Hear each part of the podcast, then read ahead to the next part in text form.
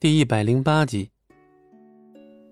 以前龙当连他的名字都要卖关子告诉他，现在他也扮演一次他的角色好了。暗暗调整了神情，素素还是素素，没什么表情的开口：“身体无大碍，继续我们昨天说的，你是否有方法将我变作妖族的一员？”素素的语气十分的坚定。龙当理了理思绪。素素昨日只同他说想待在妖族，并未提到想成为妖族一员。龙当有片刻迟疑，如今恢复了记忆的素素对龙当的了解并不比他了解自己的少，看他的神情就知道他有所隐瞒。你不愿意了？不是。你会后悔吗？龙当言下之意便是有了办法。素素主动向他走近了一步。绝不后悔。四目相对，他怕他只是一时意气而想加入妖族，可他却是不想再回到那个伤心地。况且，不管是七年前还是现在，在他内心深处最在乎的人都是龙当。他想伴在他身边，他七年的思念他会尽数的补上。至于风景寒，现在素素不愿去想他。西海之滨，风景寒终于愿意见九渊一面。海滨之边，一前一后站着两个衣襟在微风中微微晃动之人。风景寒首先开口，依旧是淡漠到极致的语气：“泥烟已为长老所用，想要复兴百里家的，现在唯你我二人而已。”自从风景寒告诉他素素会因他丧命后，九渊再未对风景寒产生忤逆。九渊明白。如此看来，风景寒变得有些不近人情，而为了不再因自己的鲁莽而伤害素素的九渊，已经决定助风景寒完成他想完成的事。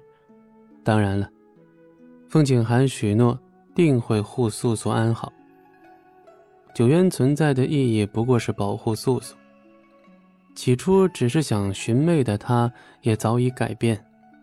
九渊的妹妹倪烟抛弃了一切，她的尊严、家人都不再要，这些都是因为风景寒对她残酷的训练。不过，也正是因为风景寒对她进行的训练，如今也再也没有一人敢欺负她。这样想来，便没有什么值得不值得之说了。他既然被妖王救走，便不会再有性命之忧。眼下该如何做，你可知道？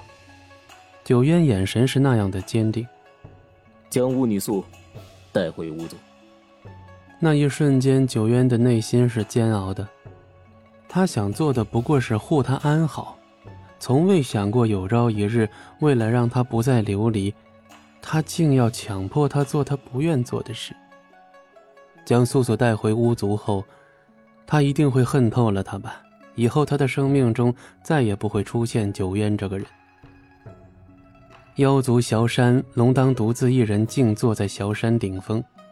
那日素素也来了这里，这里之所以没有妖兵把守，只因为这里是龙当专属的地方。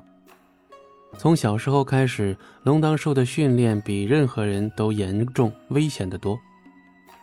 每次他受伤或者不开心的时候，就会来到这个顶峰。因为这里最安静，不需要听见任何的批判或者谄媚。